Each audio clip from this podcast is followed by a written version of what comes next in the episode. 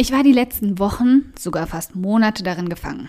Diesen komischen Funk, in dem alles einfach nur anstrengend, mühselig, dröge und ätzend wirkt. Das Geschirr stapelte sich im Spülbecken, die Bücher voller Schnulzen und Young Adult Roman neben dem Bett. Und die sind ja auch eigentlich viel verlockender als das Geschirr. Netflix läuft in Dauerschleife und Sport kannst du mal vergessen, wird müde abgewunken. Manchmal liegen wir einfach brach. Die Motivation hat sich auf irgendeine ominöse, verschollene Insel verzogen und deine To-Do-Listenlänge nimmt ungeahnte Ausmaße an.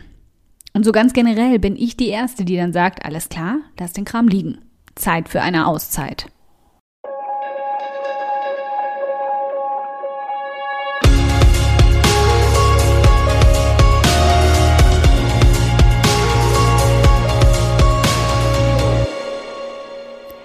Hi, ich bin Karina, Gründerin von Pink Kompass um 180 Grad und der Feminine Jazz und teile hier im um 180 Grad Audioblog alles mit dir, was in meiner Selbstständigkeit funktioniert und was nicht. Wir knacken meine Strategien rund um Marketing und Mindset, denn Erfolg beginnt in deinem Kopf.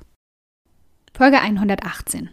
Wie du wieder produktiv wirst, wenn alles in dir einfach nur Bäh schreit. Raus aus dem Funk, zurück ins Business.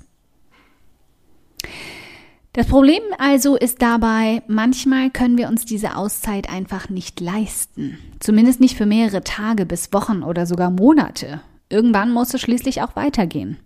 Ein paar Tage solltest du in jedem Fall den Laptop schließen, die inneren Batterien aufladen und ihn dann zaghaft wieder öffnen. Keine Frage. Damit du ihn aber auch danach nicht sofort wieder panisch zuknallst, halte dich an ein paar Regeln, wenn dir eigentlich gerade alles zu viel ist – aber dein Business kurz davor ist, dich wegen grober Vernachlässigung zu verklagen.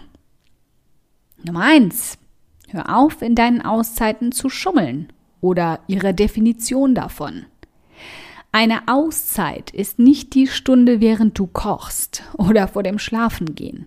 Das nennt sich Pause oder Feierabend und sollte völlig selbstverständlich in deinem Alltag auftauchen und nicht nur am siebten Tag oder einmal im Monat. Wenn du also merkst, du bist am Limit, dann lass deinen Laptop für mindestens, und ich möchte hier gerne zwei Ausrufezeichen einbauen, einen kompletten Tag geschlossen. Vom Aufwachen bis zum Aufwachen am nächsten Tag. Mir wäre es sogar lieber, du würdest daraus gleich zwei machen, aber ich gebe mich auch schon mit dem Minimalprogramm bei dir zufrieden. Das bedeutet, nicht kurz mal E-Mails checken, nicht mal kurz Apps durchscrollen, keine Businessideen oder Probleme im Kopf durchwälzen. Ich weiß, vor allem letzteres lässt sich sehr schwer regulieren. Deswegen habe ich an solchen Tagen immer einen Notizblock in greifbarer Nähe liegen. Sobald ich merke, mein Kopf taucht in Spiralen ab, notiere ich mir grob, worum es geht und beschließe mich am nächsten Tag darum zu kümmern oder dann weiter zu grübeln. Nummer zwei. Pack dir nach deiner Auszeit nicht gleich wieder einen 230%-Tag in den Kalender. Der nächste grobe Fehler, bei dem ich dir liebevoll auf die Patschehändchen hauen will, ist die To-Do-Liste von heute einer Auszeit zuliebe einfach auf morgen zu packen. Zusätzlich zu dem, was für morgen da schon draufsteht. Wird nicht funktionieren. Nicht nur machst du damit den freien Tag sofort wieder zunichte, du wirst auch im Hinterkopf ständig den drohenden Berg fühlen und alles andere als entspannen können. Ich sortiere in solchen Fällen und frage mich völlig realistisch und knallhart, was davon wirklich, wirklich dringend ist. Und was ich einfach auch auf nächste Woche verschieben kann. Stellt sich in 99 Prozent der Fälle heraus, das ist verdammt viel. Ganz lange Zeit dachte ich, meine selbstgesetzten Deadlines wären unumgänglich. Ich war super streng mit mir selbst und habe quasi schon mit Falten zwischen den Augen drohend auf mich selbst geschaut, wenn ich es nur erwägt habe, mir zu erlauben, einfach mal Luft zu holen. Heute verschiebe ich einen Launch einfach auch mal eine Woche nach hinten oder den neuen Artikel oder was auch immer gerade ansteht. Und weißt du was?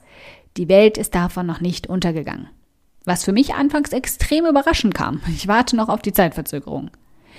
Die meisten Termine und To-Dos werden immer noch von dem kleinen inneren Kind in uns erzeugt, das uns einredet, dass wir nichts wert sind, wenn wir nichts leisten.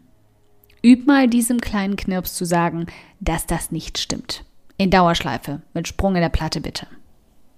Nummer drei: Setz dir selbst und allen anderen klare Grenzen. Kommen wir zum nächsten kniffligen Punkt. Dem Wort mit vier Buchstaben, das wir in etwa so gern aussprechen wie den Satz, ich brauche einen Zahnarzttermin für eine Wurzelbehandlung. N-E-I-N. Ich habe es zur Sicherheit buchstabiert. Dann wirkt es weniger bedrohlich.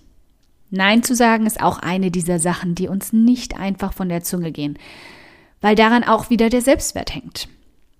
Wenn wir klare Grenzen ziehen, was von uns in welcher Zeit erwartet wird, dann könnten wir ja Gefahr laufen, nicht mehr so doll gemocht zu werden. Und was, wenn nicht das Ziel von allen Menschen auf dieser Welt geliebt zu werden, lässt uns dann jeden Morgen überhaupt aufstehen? Was gibt uns dann noch Sinn im Leben? Nur falls du es verpasst hast, das ist Sarkasmus. Ich bin die Erste, die die Hand hebt und sich dessen schuldig bekennt, auch heute noch. Wenn ich nicht regelmäßig in meiner Community aufkreuze, weit häufiger als ich es müsste, dann habe ich nicht nur ein schlechtes Gewissen, sondern ganz tief in mir drin auch die panische Angst. In der Woche danach landen mindestens 55 Beschwerden in meinem Postfach. Und um jetzt ganz blank zu ziehen, das sinkende Einkommen ist nicht das, was mir Schnappatmung bei diesen Gedanken verursacht, sondern die Angst, nicht mehr gemocht zu werden, weil ich sie enttäuscht habe. Daran muss ich mich immer wieder erinnern, tief Luft holen und klare Grenzen für mich und eben auch für alle anderen ziehen. Nicht nur mir selbst zuliebe, sondern eben auch ihnen zuliebe. Denn wenn ich mehr Energie habe, dann ist ihnen deutlich mehr geholfen, wenn ich eine Stunde präsent bin, als drei Stunden genervt, ausgebrannt und leicht reizbar zu sein. Katzilla in Aktion will wirklich niemand sehen, glaub mir. Erinnere dich also daran, dass du mit klaren Grenzen nicht nur dir hilfst, auch wenn das schon Grund genug wäre, sondern auch allen Menschen um dich herum, weil du deutlich ausgeglichener sein wirst. Nummer vier: Komme nicht mit Ja, aber. Ich weiß genau, was du mir gerade alles an den Kopf ballern willst. Wenn du eine echte Auszeit nimmst, wird danach niemand mehr da sein und all deine Fans, Follower, Leser nur ein sinkendes Schiff sehen und schneller die Flucht ergreifen, als du Auszeit überhaupt aussagen kannst. Schwachsinn. Ich habe meinen Instagram-Kanal ein Jahr lang nicht angefasst, danach ohne Strategien und mit einem anderen thematischen Ansatz neu gestartet. Tauche nur noch sporadisch auf und trotzdem ist dort immer noch mehr als 10% meiner Reichweite interaktiv, was auch nicht viel weniger ist als vorher. Du kannst also alle Regeln im Buch der Regeln brechen und trotzdem werden dir die richtigen Menschen treu bleiben. Verlier dich nicht in diesem Mangeldenken, dass Menschen nur dann bei dir bleiben, wenn du konstant zu 100 Prozent funktionierst, perfekt bist und etwas leistest. Die einzige, die das von dir erwartet, bist du. Das gilt für Blogs, Podcasts, Videos und Social-Media-Kanäle jeder Art. Auch ich habe mich lange von Algorithmen ins Boxhorn jagen lassen. Aber bedenk auch mal, wer dir wirklich einredet, dass du komplett von der Bildfläche verschwindest, wenn du mal einen Tag auf der Couch abhängst. Unternehmen die mit deinen Inhalten Geld verdienen. Deine treuen Fans und Leser, die liegen selbst auf der Couch und freuen sich einfach, wenn du wieder zurück bist. Keine Erklärung nötig. Vier knackige Punkte. Das ist alles. Sie sind keine 99 Tipps wie die Pomodoro-Technik und die Sortierweise deiner To-Do-Liste, um wieder produktiver zu werden. Aber dafür gehen sie deutlich tiefer, wenn du sie befolgst. Denn wenn du einmal neben den Bergen an Geschirr und in der Netflix-Dauerschleife von Gilmore Girls angekommen bist, hilft dir keine Produktivitätstechnik der Welt, dich da einfach rauszuschnipsen. Dann wird es Zeit für Frühjahrsputz im Energiemanagement. Sogar und erst recht auch im Winter. Okay, wenn du dir jetzt denkst, meine Güte, Karina, für diesen Audioblog möchte ich dich gern abknutschen, der ist ja einfach augenöffnend. Dann spar dir einfach das Abknutschen, Sicherheitsabstand und so, und schenk mir stattdessen lieber eine iTunes-Rezension. Darüber freue ich mich so sehr wie über 35 Grad und Sonne.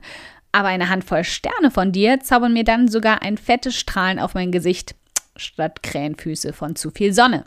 Wie du das machst? Ganz einfach. Ein oder zwei Sätze helfen schon dabei, dass ich noch mehr Frauen erreiche und auch ihre Gedankenknoten zum Platzen bringen kann. Klick dazu auf Bewertungen und Rezensionen, danach auf eine Rezension schreiben und lass mich wissen, wie du meinen Audioblog findest.